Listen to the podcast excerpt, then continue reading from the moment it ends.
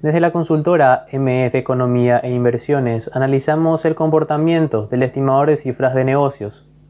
Este indicador busca medir justamente las ventas dentro de la economía paraguaya, como así también de ciertos sectores principales del sector económico.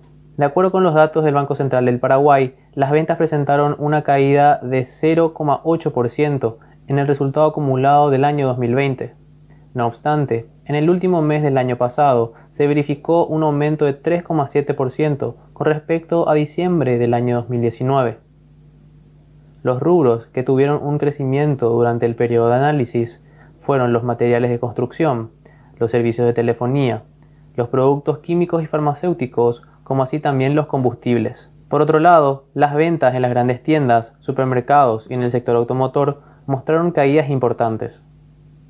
Por último, en el rubro del equipamiento del hogar se verificó un estancamiento con respecto al mismo mes del año 2019. Con todos estos datos podemos ver cómo fueron las ventas dentro de la economía paraguaya, como así también específicamente en ciertos rubros dentro del sector económico.